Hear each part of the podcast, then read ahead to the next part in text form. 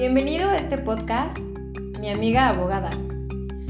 Y bueno, en el episodio anterior estuvimos platicando sobre las actas administrativas, un poco su realidad, su aplicación en la práctica, pero hoy quiero platicarte así muy muy específico algunos consejos que puedes llevar a cabo si es que te gustaría implementar de una mejor manera las investigaciones internas en tu empresa. Vamos a empezar también a llamarle acta de investigación, más allá de un acta administrativa que señala o que acusa, ¿no? Porque realmente quizá a veces cuando iniciamos una acta administrativa, como usualmente se conoce, no sabemos si realmente se cometió o no se cometió una omisión o una conducta que venga a agraviar la operación de la empresa o haya causado realmente esa persona eh, algún daño, ¿no?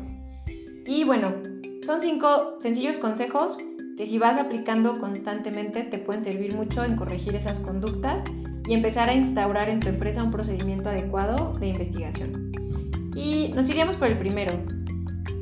Yo te recomiendo insertar en tu cultura de la empresa la figura de investigación y que esta investigación, el área que tú vayas a encomendar, puede ser recursos humanos, empiece a trabajar una postura imparcial, ¿no? que funja más una figura de mediación, como un mediador interno, y generalmente en donde él no haya tenido o no tenga como alguna responsabilidad o algunas cuentas que rendir. ¿no? La figura de imparcialidad en recursos humanos no funciona cuando es entre un jefe y el jefe es además jefe de la persona de recursos humanos y un trabajador que pertenece a otra área. Porque evidentemente esa persona de recursos humanos siempre va a estar dirigida hacia pues la persona a la que de alguna manera le rinde cuentas. Entonces, tener mucho cuidado en cómo se implementa esta parte de investigación y que realmente podamos brindar a la persona un espacio donde pueda creerse realmente su versión su versión de los hechos o de la actitud que se está investigando. Segundo, plantearte las preguntas con anticipación. Parte de la capacitación que puedes darle a tu área de recursos humanos es que lleve un poco eh, más analizada la conducta que va a investigar. Entonces, eso va a funcionar porque es más fácil hacerle una pregunta directa a un trabajador, oye, tú te quedaste después de tu horario laboral laboral el día tal a tal hora y qué actividades estabas realizando, además de las que tú conoces que consisten en tal, tal, tal. O sea, tener que ser lo más específicos posibles para poder saber y conocer el punto que desea investigarse. 3. Generar un espacio para la entrevista de investigación con privacidad. Este punto es muy muy importante porque si queremos que la persona se sienta en confianza, tiene que saber que también es privado y si hay algún documentito simple donde se pueda tener una confidencialidad, también lo recomiendo.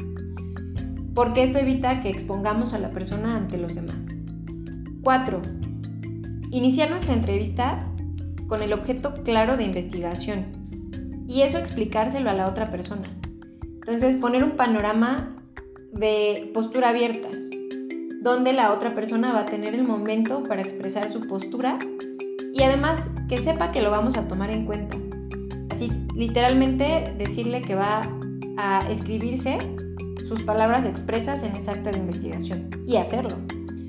Y bueno, por último, contar con evidencias que sustenten de alguna manera el por qué estamos llevando a cabo esa entrevista, ¿no? Por ejemplo, eh, no sé, alguna grabación de la cámara de seguridad o quizá el informe que emite el registro de asistencia porque debe entenderse que ese tipo de reunión es incómoda y para poder aperturar el tema es mucho más fácil hacerlo con un documento que sea la base de esa plática.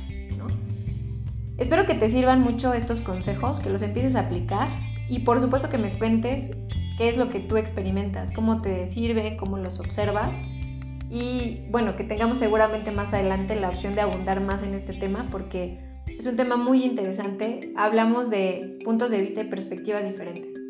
Espero que tengas un gran día, que siga creciendo tu negocio, que tus planes vayan de lo mejor y nos vemos en el próximo episodio.